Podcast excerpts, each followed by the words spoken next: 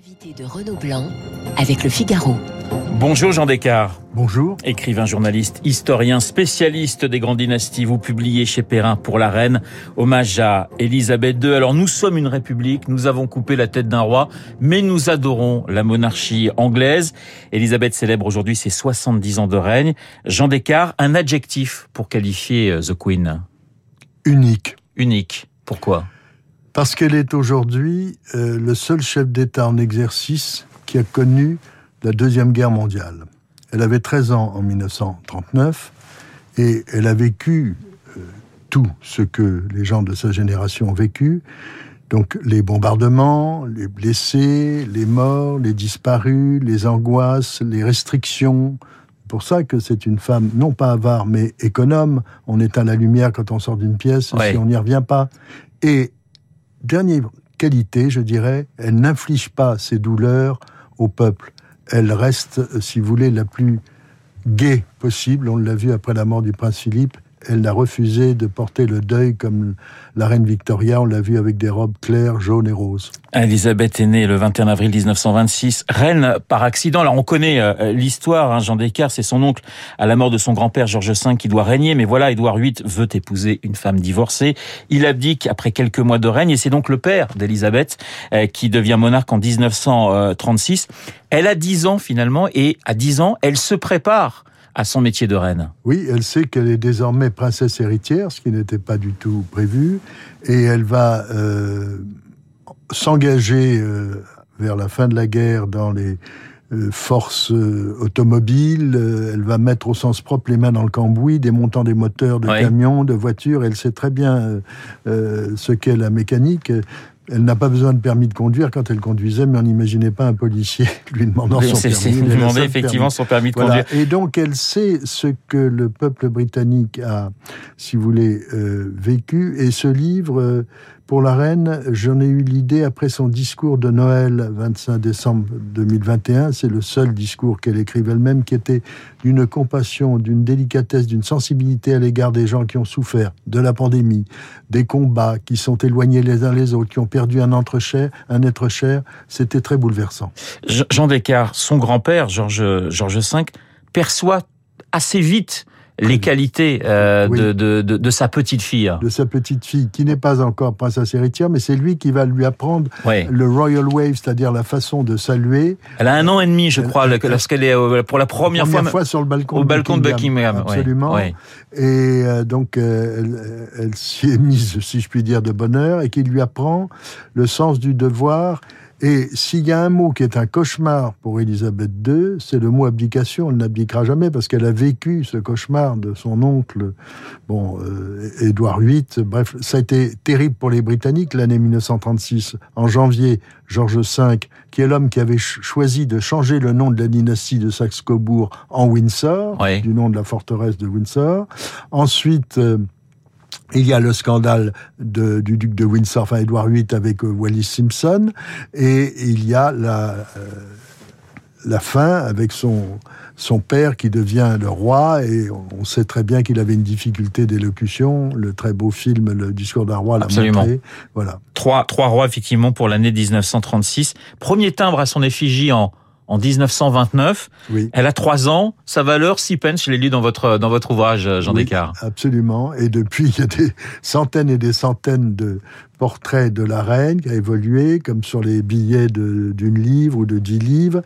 C'est c'est une femme unique. Alors, je dirais que sa, sa grande euh, idée a été de faire téléviser son sacre et son couronnement. C'est pas du tout. C'est ce que j'allais vous dire parce que c'est une, une reine du son. On, on l'a entendu d'ailleurs avec Marc Bourreau et son journal imprévisible puisque euh, dès 14 ans, elle, prend la parole à la BBC pendant la Seconde Guerre, mais c'est aussi une reine de l'image. Mais c'est c'est la reine de l'image, Ouais. absolument, parce que elle, euh, contrairement à ce que voulait Churchill, qui disait mais je ne vois pas pourquoi les caméras de la BBC verraient mieux que moi, elle voulait non pas par mégalomanie, mais que les coins les plus reculés du Royaume-Uni et du Commonwealth Ouais. puissent euh, avoir le sentiment d'être aussi invités à Westminster. Et ça, c'est une idée euh, extraordinaire. Et je me souviens de ce spectacle. J'étais très très jeune enfant et j'ai vu le film à l'Olympia avec mes parents. Une reine aussi euh, muette, hein. elle sait tout, elle s'entretient toutes les semaines avec euh, euh, les premiers ministres, mais elle ne dit rien, elle ne doit rien elle dire. Elle ne doit rien dire, elle devait en parler avec le prince Philippe qui devait faire des, des blagues et des réponses. Non, la reine a des messages, si vous voulez, virtuels. Bon, on parle de beaucoup de son chapeau avec des fleurs de l'Union européenne. Il y a des façons de, de s'asseoir, des façons de, de se tenir. Je dirais qu'elle est, est toute en discrétion. Par exemple, si vous avez une audience avec la reine. cette audience est fixée de telle heure à telle heure. Mais pour ne pas choquer les gens, la reine, tout d'un coup, va changer son sac de bras. Ça veut dire à la dame d'honneur, comme convenu. Et donc, on raccompagne les gens. Ouais. Il, y a, il, y a, une grande délicatesse. Il y a, il y a au moment du, du, Brexit, évidemment, pas de commentaire de la part de, de la reine, mais il y a quand même une petite phrase qui laisse penser qu'elle était contre cette sortie. Oui, elle était contre sa sortie parce que elle en avait, elle avait parlé de l'Europe avec euh, un homme qui était fasciné par elle, le président Mitterrand, lorsqu'ils ont inauguré ensemble le tunnel sous la Manche. Ouais. Et on sait que la, la, reine est très européenne parce que elle a vu ce que c'était que la Seconde Guerre mondiale, euh, les, déchirements. Euh, par exemple, pour son mariage en 1947, le prince Philippe n'a pas pu inviter ses, ses sœurs dont les maris avaient été trop proches des nazis. Bon, donc il y a, y a, des tenues, si vous voulez. Puis c'est encore une fois, c'est une femme qui a connu les restrictions, elle déteste le gaspillage à tout point de vue. Et elle dit je serai toujours là. Je serai toujours ah, là. Au moment, de, au moment du Brexit. Absolument, je serai toujours là. Euh, je continue ma mission jusqu'au bout, comme elle l'avait dit euh, le 21 avril 1947 euh, au Cap, en Afrique du Sud. Elle a dit que ma vie soit longue ou courte, je serai toujours à votre service, au service de la nation et du Commonwealth. Alors Jean Descartes, vous, dans ce livre pour la reine, cet hommage à Elisabeth II, vous, vous revenez aussi sur euh, ses relations avec certains euh, premiers ministres. Elle en a connu combien? 16, 17 Alors en fait, ça fait 16, parce qu'il Ouais. y en a un qu'elle a eu deux fois, Harold Wilson. Et, alors il y en a, si vous voulez, euh, on sait qu'avec Madame Thatcher, ça s'est mal passé, mais Madame Thatcher confondait l'État et le gouvernement. Elle se prenait pour l'État, elle n'était, si j'ose dire, que le gouvernement. Et puis elle copie un petit peu trop euh, la reine, ça énervait, ça énervait Elisabeth II. Ouais. Mais avec, avec des graves manques. Madame Thatcher était invitée à Balmoral, mais elle a oublié qu'on est en Écosse, que ça peut être un peu frais comme climat, un peu Ouais. humide, et elle est venue avec des petits escarpins vernis. On lui a conseillé de mettre des bottes. Alors ça va de Churchill finalement à, à Boris Johnson. Alors, Churchill, pardonnez-moi, elle a fait une exception pour un Oui. commentaire en 1965 à la mort de Churchill.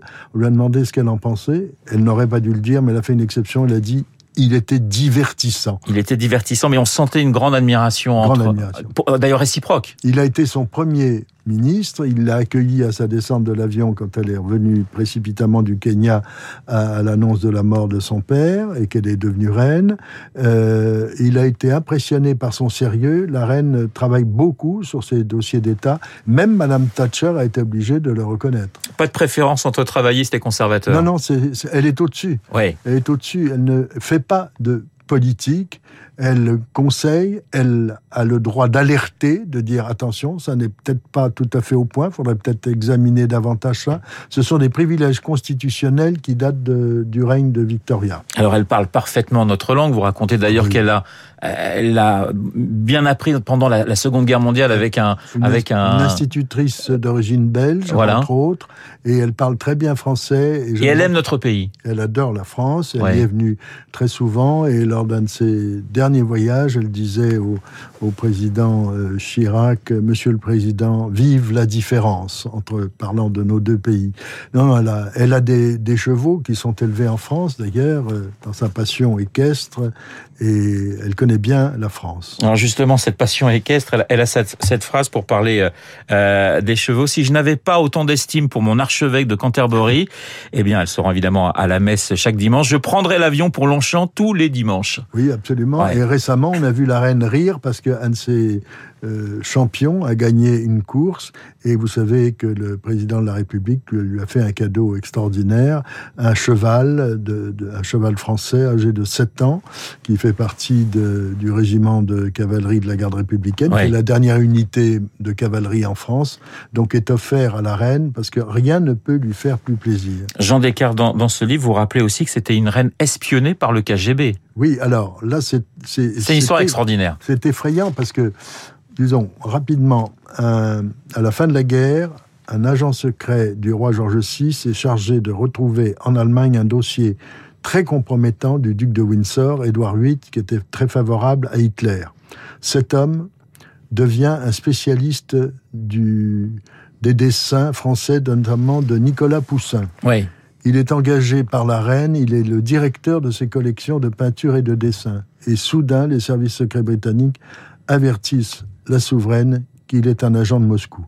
Je dis, l'œil de Moscou était à Londres aussi. Et, on l'apprendra beaucoup plus tard. Et on l'apprendra beaucoup plus tard, et c'est Madame Thatcher qui va le révéler, ce qui rendra la reine furieuse. Jean Descartes, une dernière question. On pourrait parler des, des, des, heures avec vous sur la reine Elisabeth, mais malheureusement le, le, le temps tourne. Est-ce que Charles va régner un jour? Oui, nécessairement. Enfin, il non, est... je vous pose la question parce que certains disent qu'elle pourrait demander plutôt à son petit-fils de prendre sa succession je... ou d'organiser, je dirais, je dirais sa succession. Aujourd'hui, je ne le crois pas. Oui. Charles est prêt. Il a depuis plusieurs mois le double des Royal Boxes, des secrets d'État tous les jours que le gouvernement envoie la souveraine. Donc, il est préparé. On l'a vu pour le discours euh, d'ouverture du Parlement.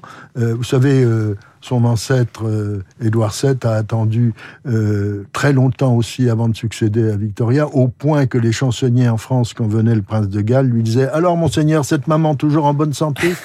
Bah, vous reviendrez nous nous parler eh bien des, des, des 100 ans de la reine dans, dans 4 ans, Jean Descartes. Merci Avec encore d'avoir été mon invité. Je rappelle le titre de votre ouvrage pour la reine, hommage à Elisabeth II, et c'est publié chez Perrin. Je vous souhaite une excellente journée. Je sais que vous allez courir de plateau en plateau avec euh, ce jubilé, ces 70 ans de règne euh, de la reine. Il est. Merci de votre accueil. Je vous en prie. Il est 8h27. Dans un instant, nous allons retrouver euh, Charles Bonner pour l'essentiel